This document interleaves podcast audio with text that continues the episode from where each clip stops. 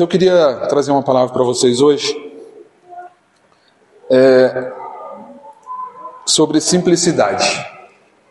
Há algum tempo eu tenho estudado, eu tenho lido e estudado um pouquinho mais a fundo as duas cartas de Paulo à igreja de Corinto. Eu tenho me debruçado um pouquinho sobre essas duas cartas e lido um pouquinho sobre elas. E eu quero olhar para essa igreja, especificamente essa noite, e compartilhar uma palavra com vocês sobre a igreja de Corinto. Claro que eu não quero fazer um estudo bíblico e, né? Mas eu queria fazer um paralelo sobre essa igreja nos dias de hoje, para os dias de hoje.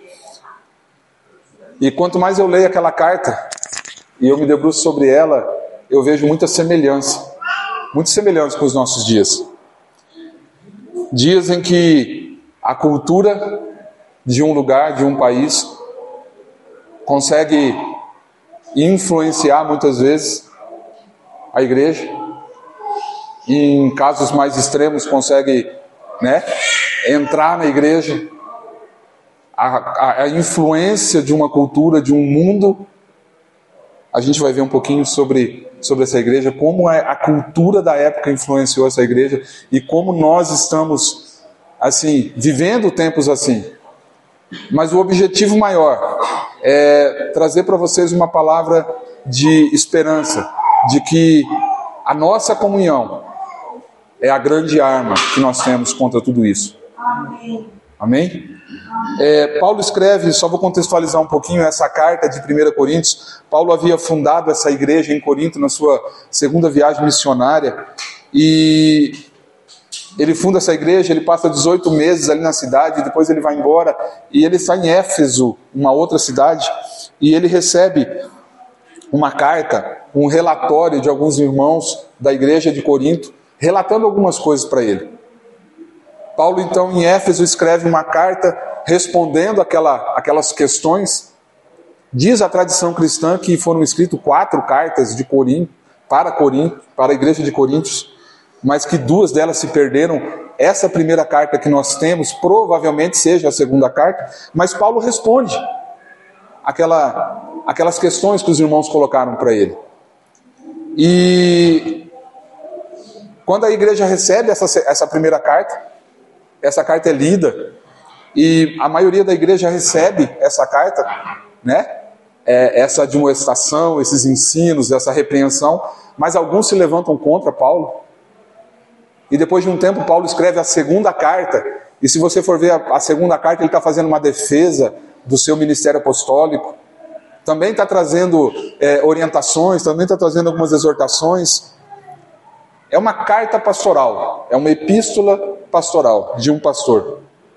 Corinto era uma cidade muito próspera, a capital daquela região. A gente lê na Bíblia sobre a Acaia, Corinto era a capital da Acaia. Ela foi Nesse tempo, ela estava sob o domínio do Império Romano. Né? Era uma cidade muito grande. Alguns dizem que Corinto tinha nessa, nessa época em torno de 500, 700 mil habitantes. Ela, a, a, se você pegar um mapa hoje lá, você vai ver que Corinto está entre o Mar Adriático e o Mar Egeu. Por isso ela tinha praticamente dois portos e por isso muito comércio havia em Corinto. Então era uma, era uma metrópole ali da época. Né? Era uma metrópole da época. É, era o centro comercial ali do mundo, daquele, daquele, daquela região, e isso atraía muita gente para aquela cidade. Muita gente para aquela cidade. É, havia uma tradição muito politeísta, muitos deuses, mas a principal adoração era a Afrodite, a deusa do amor, da fertilidade dos gregos, ou a Vênus. Né? Dizem que nessa época tinha um templo que ficava num monte o templo de Afrodite era o principal templo de Corinto e ficava num monte. Existiam em torno de mil prostitutas sagradas nesse monte, porque Afrodite ou Vênus tinha muita influência sobre a área sexual ou a sexualidade humana. Então muitos vinham ali para esses sacrifícios, para essas orgias dentro do templo de Afrodite. Né? E por isso Corinto era conhecida como uma cidade muita, muita, muito, de muito pecado, muito, é uma cidade muito imoral. É, talvez fosse uma das principais características da cidade, essa imoralidade, né? É... Bom, e aí, é, dizem que esse templo tinha mil prostitutas sagradas. Então Paulo estabelece essa igreja ali. Paulo vai parar lá em Corinto e estabelece essa igreja em Corinto. É... Imagina, eu queria que vocês imaginassem comigo uma igreja inserida dentro de uma cidade dessa o vício, a corrupção. Quem, quem queria entretenimento vinha para Corinto. Quem queria se divertir vinha para Corinto. Uma vez o Cláudio é, é, é, esteve em Las Vegas, eu, enquanto eu estava escrevendo isso aqui, eu estava pensando, né? Era uma cidade que ia para se divertir. Ia para se divertir, gastar dinheiro. Uma cidade de vício, de corrupção. Essa era Corinto. Essa era Corinto. E essas duas cartas de Paulo deixam claro, como nas outras cartas também de Paulo, que algumas coisas estavam ameaçando essa igreja. Então Paulo vai escrever essas duas cartas. Bom, provavelmente a igreja de Corinto é uma igreja rica. Era uma igreja que tinha dinheiro. Por quê? Porque a impressão que dá lendo as duas cartas é que tinha muitos membros que eram muito ricos. Dinheiro não era problema para aquela, igreja, era uma igreja abastada. Por exemplo, quando Paulo vai exortar a igreja sobre a celebração da ceia, o que, que ele fala? Que muitos comiam, os mais abastados comiam, enchiam a pança, enquanto alguns não tinham nada para comer. Tem uma outra, na segunda carta também tem uma outra que Paulo fala sobre uma oferta que essa igreja tinha feito a alguns irmãos de Jerusalém. Então, era uma igreja rica, era uma igreja que muitos, né, muitos tinham posse. O problema de Corinto era que era uma igreja também que tolerava o pecado. Irmãos, eu queria que vocês estivessem fazendo. Quando eu leio as duas cartas, eu fico fazendo muito essa relação com os dias de hoje. Né? Uma igreja que tolerava o pecado. Por exemplo, é, havia imoralidade na igreja. E lembra aquele relatório que eu disse que Paulo recebeu em Éfeso? Esse relatório parte de alguns irmãos da casa de Chloe. Esses irmãos dizem, Paulo, está assim a igreja, e relatam algumas coisas. E uma das coisas que eles relatam, eles falam para eles, é que havia, primeiro, divisão, lembram? Divisão na igreja, imoralidade na igreja. Era uma igreja que tolerava alguns pecados morais, de divisão. Tolerava por quê? Porque havia isso dentro da igreja, todo mundo sabia, mas os líderes e todo mundo tolerava essas coisas dentro da igreja. Paulo chega a escrever assim: ó, tem um, um, um cara aí que é, é, dorme com a mulher do seu pai. E vocês sabem disso, mas ninguém faz nada quanto a isso.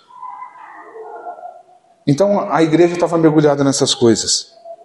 Era uma igreja que tinha muitos sábios. Lá em, no versículo, no, no 1 Coríntios 3, 18 e 20, fala assim, olha que Paulo diz: Não se engane. Se algum de vocês pensa que é sábio, segundo os padrões dessa era, devem tornar-se louco para que se torne sábio. Porque a sabedoria deste mundo é loucura aos olhos de Deus, pois está escrito: Ele apanha os sábios na astúcia deles. E também o Senhor conhece o pensamento dos sábios e sabe como são fúteis. Então a gente vê que havia muita pessoa, muitas pessoas cultas na igreja, muitas pessoas sábias e cultas. Irmãos, Corinto também tinha feito uma, uma bagunça com a ceia, o abuso da ceia. Porque Paulo escreve, 1 Coríntios lá 11, ele diz assim: Olha, o que vocês fizeram com a ceia? Não é assim. E aí ele escreve as instruções de como se devia celebrar a ceia. Eles falam, alguns comem em casa. É, é, olha só o que ele diz aqui no versículo, no capítulo 11, no versículo 20 e 22. É, quando vocês se reúnem, não é para comer a ceia do Senhor, porque cada um come a sua própria ceia sem esperar os outros. Assim, enquanto um fica com fome, o outro se embriaga. Será que vocês não têm casa onde comer ou beber? Ou desprezam a igreja de Deus e humilham os que nada têm? Que lhes direi? Eu os elogiarei por isso? Certamente que não. Irmãos, eu só queria fazer esse, esse contexto assim, para vocês perceberem que igreja era essa. E vocês não vão encontrar outra carta, tá? De uma igreja com tantos problemas como Corinto. Vocês vão ler a igreja de Colossos, a igreja de Tessalônica, a igreja aos Gálatas, e vocês vão ver que eles também tinham alguns problemas. Mas a igreja de Corinto, ela tinha alguns problemas muito sérios. Mas era uma igreja que tinha qualidades também. Quando Paulo é, começa, ele recebe aquela, aquela carta e ele vai devolver, ele começa dizendo assim, ó, porque em tudo vocês foram enriquecidos nele, em toda palavra e em todo conhecimento, como o testemunho de Cristo foi mesmo confirmado entre vós, de maneira que nenhum dom vos falta, esperando a manifestação de nosso Senhor Jesus Cristo. Corinto era uma igreja que havia tido lindas experiências com o Senhor. Uma igreja que conhecia o Senhor. A tal ponto que Paulo diz assim: nenhum dom vos falta. E eu fiquei pensando, nenhum dom faltava àquela igreja. Para que nenhum dom faltasse, era necessário que eles tivessem tido uma caminhada, um começo, experiências maravilhosas com o Senhor. Enquanto Paulo estava ali, Paulo ficou 18 meses lá. Profecia, eles tinham. Revelação, também tinham. Línguas, também. Eles tinham. Paulo fala: nenhum dom falta a vocês. Então, a impressão que nós temos é que Corinto havia conhecido o Senhor e começado muito bem. E eles tinham uma experiência maravilhosa com o Senhor. Mas nesse relatório da casa de Chloe, uma das principais, um dos principais problemas na igreja de Corinto era um. Dentre todos esses que eu falei aqui, tinha um problema. Foi o que motivou Paulo a escrever. Porque nessa carta eles escreveram assim: que havia divisões, partidarismo, é, é, é, é inveja. Lembram quando eles recebem? A principal queixa na igreja de Corinto, o principal problema daquela comunidade era a falta de comunhão. Era a falta de comunhão. Brigas, contendas, a tal ponto que eles dizem assim: haviam pelo menos quatro grupos, quatro panelinhas dentro da igreja, né? Quem eram? Vocês lembram? Eles diziam assim: Eu sou de. Eu sou de Paulo. O outro grupo falava assim: Eu sou de Apolo. O outro diz assim: Eu sou de Cefas. E o outro, o mais espiritual, dizia assim: Eu sou de Cristo. Não é? Pelo menos quatro grupos que se não estavam bem dentro da igreja. Então, em 1 Coríntios 11, 17, é, olha o que Paulo fala, irmãos. Entretanto, nisto que lhes vou dizer, não os elogio, pois as reuniões de vocês mais fazem mal do que bem. Esse era o estado dessa igreja. E lá em 1 Coríntios 3, 3, Paulo continua dando umas marretadas, ele diz assim: porque ainda sois carnais. Pois havendo entre vós inveja, contendas e dissensões, não são porventura carnais e não andais segundo a carne? Era uma igreja que havia conhecido o Senhor, tido experiência com o Senhor, uma igreja que abundava os dons espirituais, mas uma igreja que tinha problemas. E o principal deles era esse: era a falta de comunhão ou a divisão no meio da igreja. E eu fiquei pensando, lendo essas duas cartas, a divisão traz consigo, a falta de comunhão traz consigo no seu rastro tantos outros problemas. E eu penso que esses outros problemas eram porque faltava comunhão na igreja. Deixa eu dizer um deles, né? Por exemplo, quanto tempo que a gente não confessa pecado? Mas a gente precisa confessar pecado para amigo, para irmãos que caminham conosco, não é? Quando nós não temos comunhão, isso se torna muito mais difícil. Ou não? Irmãos, essa prática, ela precisaria ou deveria ser constante na igreja. Numa igreja de muita comunhão. É... Jesus disse uma vez, em João 13, 35, eu vou perguntar para vocês, vocês devem saber. Sabe qual a principal característica que o mundo nos conheceria como discípulos?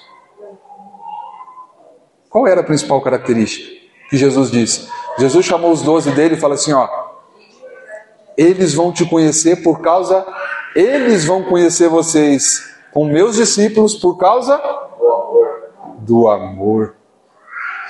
Nisto todos conhecerão que vocês são meus discípulos, se vocês se amarem uns aos outros.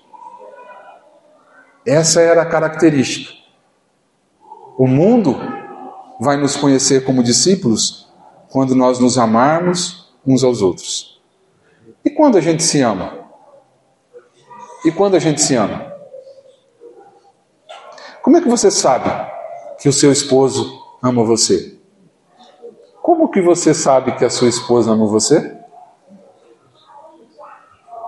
Por causa da de atitudes, por causa do comportamento. O amor precisa ser traduzido nisso, não é? O amor precisa ser traduzido em comportamento, em atitude. Ele não pode ficar só na palavra, numa ideia. Mas ele precisa ser visto, vivido, e isso através de comportamento, de atitudes. É assim que a gente sabe quando a pessoa ama a outra, não é? Então, é, a gente sabe que a gente se ama por causa das atitudes, por causa das palavras, por causa dos atos, por causa daquilo que a gente faz, por causa do nosso comportamento. Irmãos, Paulo amava aquela igreja.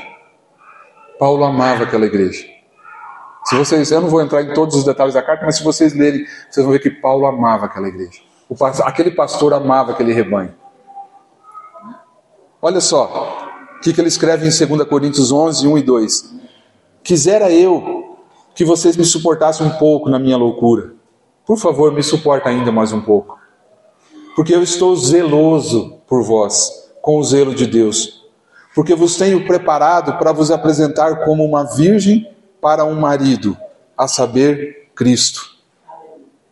Amém? Paulo amava aquela igreja. Apesar de todos aqueles problemas, Paulo amava aquela igreja. E ele escreve essas duas cartas para encorajar, para exortar, para dizer: continuem firmes. Vocês têm tantos problemas, mas façam isso, continuem firmes. Paulo amava essa igreja. É, e aí eu queria chegar num versículo de 2 Coríntios 11, de 1 a 3. Ele diz assim para aquela igreja: O que receio e quero evitar é que assim como a serpente enganou a Eva com a sua astúcia, a mente de vocês seja corrompida e se desvie da sincera e pura devoção a Cristo.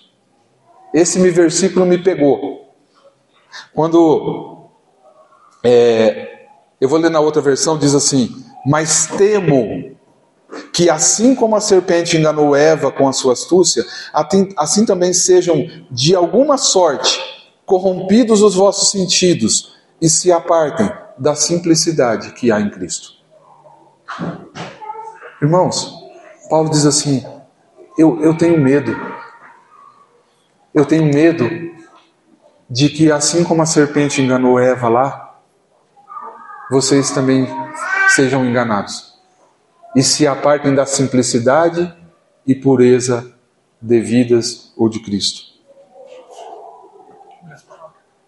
Amém. Obrigado. Eu queria destacar algumas palavrinhas nesse, nesse versículo, tá? Temor, engano, astúcia, se apartar, corromper simplicidade e pureza. Eu queria destacar essas palavras. Temor. Temor fala de medo, receio, falta de tranquilidade. Engano é o artifício empregado para levar alguém ao erro. Astúcia, esperteza, sagacidade, habilidade de enganar, iludir. Irmãos, a palavra astúcia aparece a primeira vez lá em Gênesis. Gênesis 3, capítulo 1, passa, é, é, é, a primeira vez que aparece essa palavra. Fala assim, ó. Ora, a serpente era mais astuta de que todos os animais do campo que o Senhor Deus tinha feito. E esse disse à mulher: É assim que Deus disse: Não comereis de toda a árvore do jardim? Irmãos, vamos parar para pensar nesse, nesse texto aqui. Como é que a serpente enganou Eva? Qual foi a, a, a arma utilizada? Ele, ela afirma assim: ó, é assim que Deus disse, né? que vocês não podem comer de nenhuma árvore do jardim. Aí Eva para e fala assim: Não, peraí. Ele planta uma dúvida no coração de Eva. E ela diz assim: Não, peraí. Não, não foi assim que Deus disse. Ele pega algo que Deus disse e muda o contexto e muda as palavras. E ela diz: Não, não foi assim que Deus disse. Ele disse que a gente pode comer de todas as árvores, mas não dessa. Aí ele diz: Ah, sabe por quê que ele não pode comer dessa? E ele vai então atrair Eva com a sua astúcia. Eu fiquei pensando aqui: engano nos nossos dias? Vocês têm percebido alguma coisa? Nos dias que nós estamos vivendo? O engano? Astúcia? Nos nossos dias? Irmãos, não tire Corinto da cabeça, ela está inserida numa cultura muito parecida com a nossa. As coisas que antigamente eram, hoje já não são. A relativização da verdade e de alguns preceitos e valores absolutos, o mundo vai relativizando aos poucos. Paulo ficou 18 meses e a igreja passou por um período maravilhoso, de modo que nenhum dom faltava. Mas Paulo foi embora. E aí, aos pouquinhos, o mundo, a cultura foi entrando naquela igreja, sorrateiramente. Irmãos, como que o diabo enganou Eva? Deus disse assim, Eva: foi assim que Deus disse. E eu fiquei perguntando aqui, e eu fiquei imaginando comigo: cuidado com o que Deus disse. Cuidado com aqueles que dizem o que Deus disse. Cuidado com aquilo que você acha que Deus disse. E cuidado com a interpretação daquilo que Deus disse. Amém? Porque o nosso inimigo, que anda ao nosso derredor, buscando a quem possa tragar, a Bíblia diz assim: ele usa de astúcia, de sutileza, e ele diz assim: é assim que Deus falou. Cuidado com o que Deus disse. Cuidado com aqueles que dizem que Deus disse. Amém? Tome cuidado com isso. Uma vez, uma vez eu ouvi um irmão chamado Ronaldo Lidório. Quem conhece missões no Brasil, conhece Ronaldo Lidório. Ele, uma vez lá em Belo Horizonte, ele disse assim: Cuidado, porque nem tudo o que um homem de Deus diz é de Deus. É uma expressão forte, né? Ora, se o homem é de Deus, é claro que tem que ser de Deus. Irmãos, eu, eu, eu escrevi aqui para mim não me esquecer. Eu não sou contra, de maneira alguma, do ministério profético. Aliás, hoje à tarde eu estava preparando isso aqui e eu estava orando aqui dentro, aqui, dizendo assim: Senhor, nós precisamos de profetas. Nós precisamos de apóstolos na igreja. E nós precisamos de profetas na igreja. E não aqui, nesse salão. Eu digo a igreja. Nós precisamos.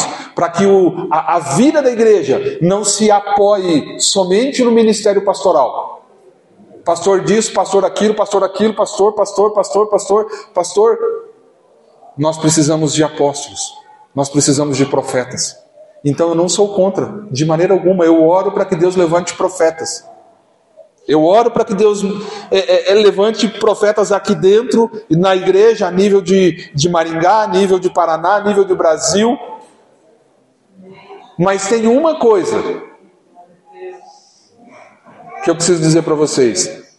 A fonte da qual aquele profeta bebe está disponível para você. Amém? A fonte que ele bebe também está disponível para você. Eu conheço pessoas que passam a semana no telefone ligando para profetas. Que vão em busca de profetas, que saem às ruas em busca de profetas. Cuidado, cuidado, irmãos. Mas eu creio em profetas. Eu acredito no ministério profético. Amém? Mas eu quero dizer para você que a fonte que ele bebe também está à disposição de você. O mesmo Deus a mesma palavra, a mesma palavra. A sua Bíblia aí, ó, que está na sua mão. Esse profeta aí não mente. Esse aí nunca mente. Esse aí nunca relativiza as coisas. Esse aí nunca vai te passar a mão. Mas ele vai te consolar também. Então, tome cuidado com isso. Porque às vezes muitas decisões erradas, a gente entra por caminhos errados porque Deus disse, não é? Mas o Senhor não disse? Mas não foi o Senhor que falou? Foi, não foi o Senhor que falou há 10 anos atrás? Não foi o Senhor que falou há 20 anos atrás? Eu nem vou entrar num texto lá, né, Tia Isa? Lá de Ezequiel, que a gente leu esses dias lá em casa, né? Eu não vou entrar naquele texto, mas vamos lá, depois eu passo o texto para vocês. Então, irmãos, cuidado. Cuidado. Eu queria destacar também simplicidade. E Paulo fala assim: cuidado para que o inimigo não engane vocês. Que aquilo que era pecado hoje não é mais pecado. Hoje a gente não tem pecado, a gente tem problema. Mudar o nome. Irmãos, pecado continua sendo pecado. Sim, nós temos um problema, o mundo tem um problema. E o problema do mundo é o pecado. Porque ele é a raiz de todos os pecados, de todos os males. Simplicidade é a ausência de complicação. Simples assim. Simples é não ser complicado, tá bom? Jesus foi o maior exemplo de simplicidade que nós tivemos. A gente, nós somos um povo de Deus simples. Não é? Nós somos um povo simples. Mas como a gente gosta de complicar as coisas, né? Cara, a gente complica demais coisas simples. Eu fiquei pensando em duas ocasiões, né? É, Jesus era tão simples que uh, quando eles reuniam as multidões para ensinar elas, ele não falava assim: ó, a reunião vai ser 20 horas lá no templo, tá? Quem quiser ouvir, vai lá no pátio do templo que a gente vai estar tá lá, tá? Não, ele dizia assim, ó, senta aí onde você está, na grama mesmo, senta aí nas pedras aí, deixa eu subir aqui numa pedra aqui, eu vou falar com vocês. Jesus era simples. Jesus era simples. A igreja que ele fundou, da qual nós fazemos parte, é uma igreja simples. Aí nós inventamos, eu falo nós os homens, né? Nós inventamos um negócio chamado religião para complicar um pouquinho. Sabe por quê? Porque a gente não acredita que o simples funciona. Não é? A gente fica assim, se é tão simples, como é que funciona? Espera aí, deixa eu mexer um pouquinho aqui. A gente acha que porque é muito simples, então não funciona. Mas a igreja que ele fundou é simples. É simples.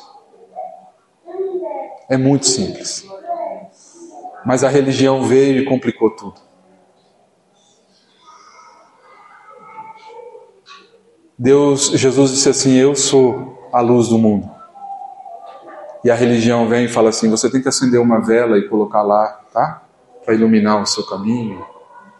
Não é? Jesus disse assim: Eu desci até vocês, vivi no meio de vocês, para perdoar vocês, para curar vocês. A religião fala assim: sobe essa escadaria aqui de joelho, ó, 1835 degraus, e você vai alcançar a sua bênção.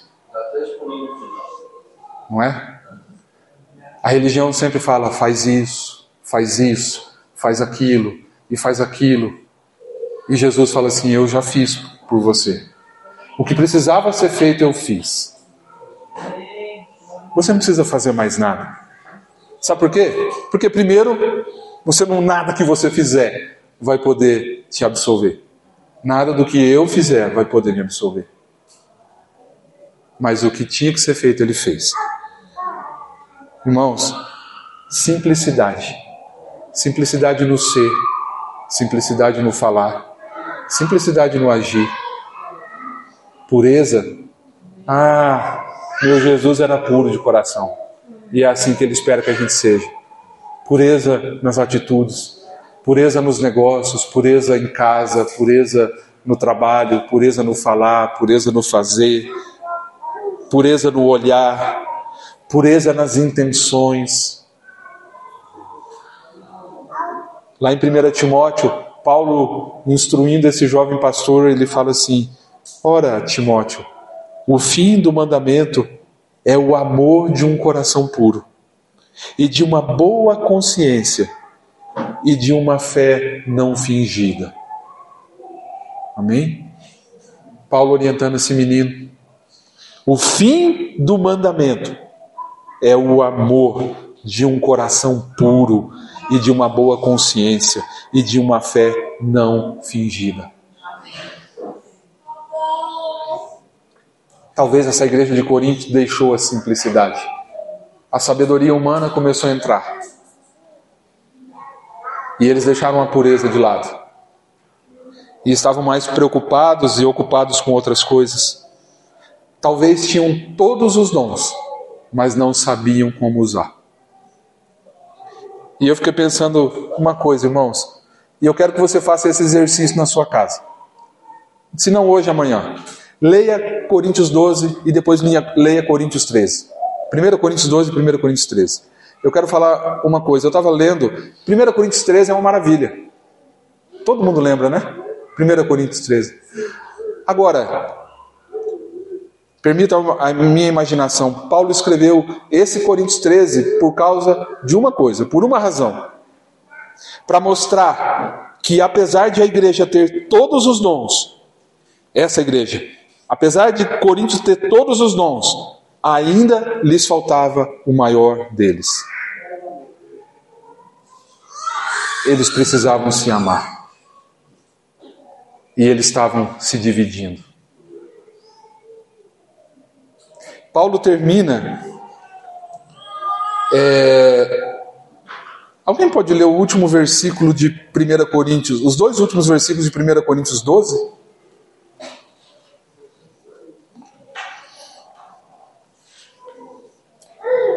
Se você puder. Entretanto, procurar com zelo os melhores dons. Todo, todo o capítulo 12 ele vai falar sobre os dons. E se você ler é, é, 1 Coríntios 12, com esse contexto dessa igreja na sua cabeça, você vai entender Coríntios 12, o que ele está falando sobre os dons. Pode e eu passo a mostrar-vos ainda um caminho excelente. Ele vai falar sobre os dons, no capítulo 12, ele vai falar assim: cada um tem a sua parte no corpo. Um tem um dom disso, o outro tem um dom daquilo, o outro tem um dom daquilo.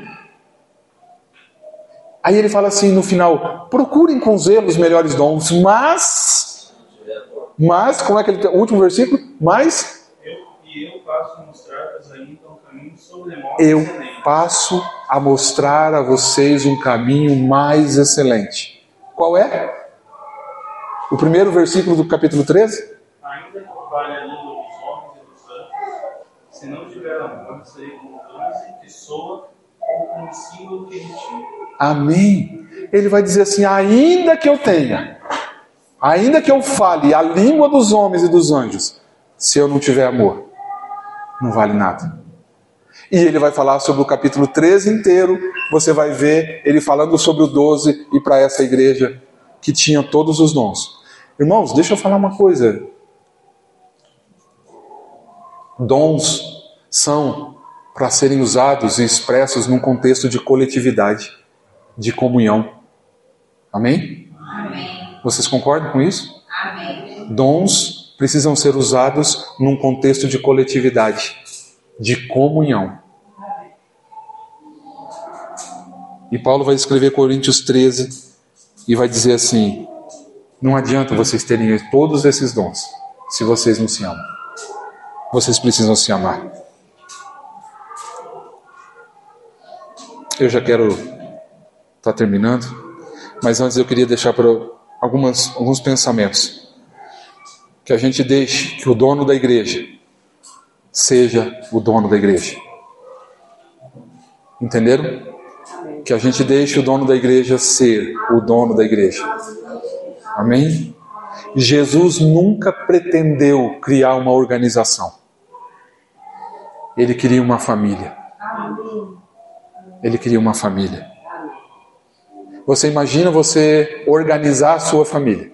Abra uma empresa, família tal. E aí todo almoço, toda janta, todo encontro você marca um lugar, compre uma sede, coloque uma placa e tudo acontece lá dentro. Não é? Faça isso. Isso não é família.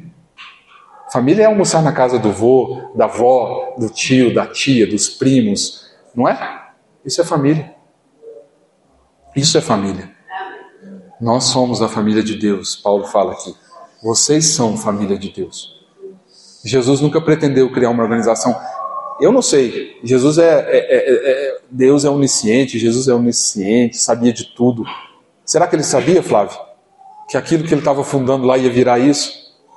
Eu não digo isso, irmãos, aqui, tá? Por favor. Eu estou dizendo, às vezes a gente olha para a igreja e vê uma igreja tão organizada, mas tão pouco família. Amém? Jesus queria uma família, uma família de discípulos. E ele queria que essa família aumentasse, por isso ele falou assim: ó, vão, façam outros discípulos. Façam outros discípulos. Irmãos, que o culto seja para ele e não para nós. Que a reunião que a reunião seja consequência da comunhão. Que isso aqui seja só a consequência da nossa comunhão, que nós temos lá fora, que nós temos em todo lugar. Que isso aqui só seja o desejo de a gente se encontrar, encontrar todo mundo e celebrar o Senhor juntos, mas que nós sejamos irmãos, amigos, em todo lugar.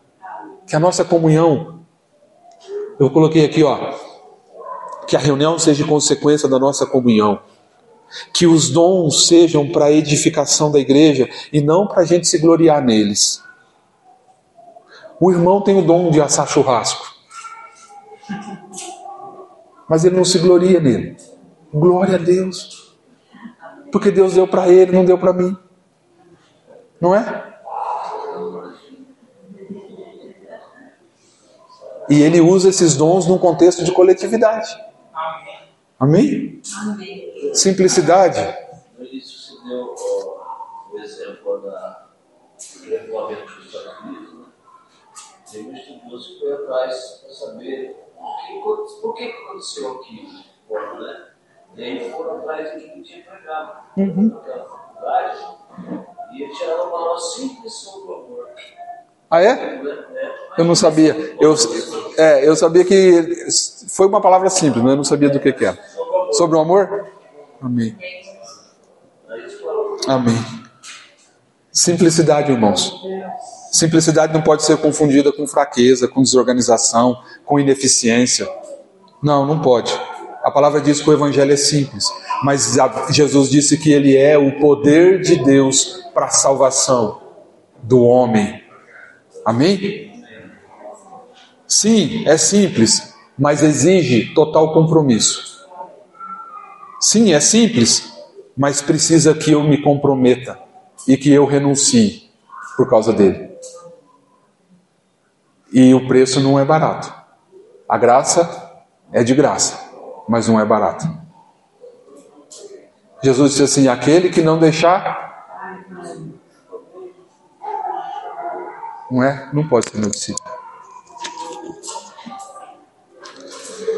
Então, que a simplicidade do Evangelho não seja motivo para a gente não se comprometer. Deixa eu dizer uma coisa, para terminar, eu juro que eu vou terminar aqui agora. A comunhão de quatro paredes não impacta o mundo.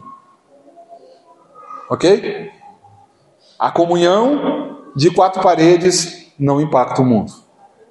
Não impactaremos o mundo trancado dentro de quatro paredes. E eu não estou aqui falando que contra isso aqui, não, de forma alguma. Eu disse que isso aqui tem que ser, e tem que ser em todo lugar, consequência da nossa comunhão. Mas não pode se restringir a isso aqui. Amém? Ó, sal dentro do saleiro não tem sentido, não é? Amém que a gente salve o mundo, porque a gente se ama, porque nós temos comunhão, porque nós temos experiência com o Senhor e a gente não vai permitir, irmãos, que o engano desse mundo, que assim como a serpente enganou Eva, possa nos seduzir e nos enganar. Vamos colocar nomes, vamos tratar, vamos confessar, vamos ser perdoados, vamos perdoar. É assim que caminha a igreja.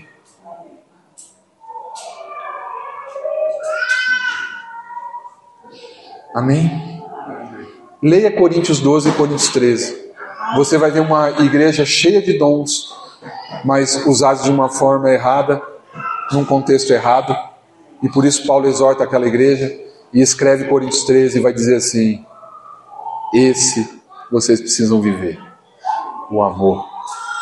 E quando aquelas, aquelas pessoas lá do fundo virem, verem que a gente se ama, eles vão ser impactados. Eles vão ser impactados. Amém? Que Deus nos abençoe. Vamos orar?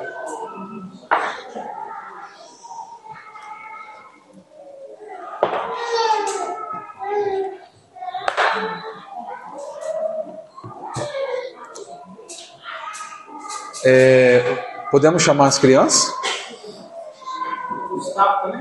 É, sim.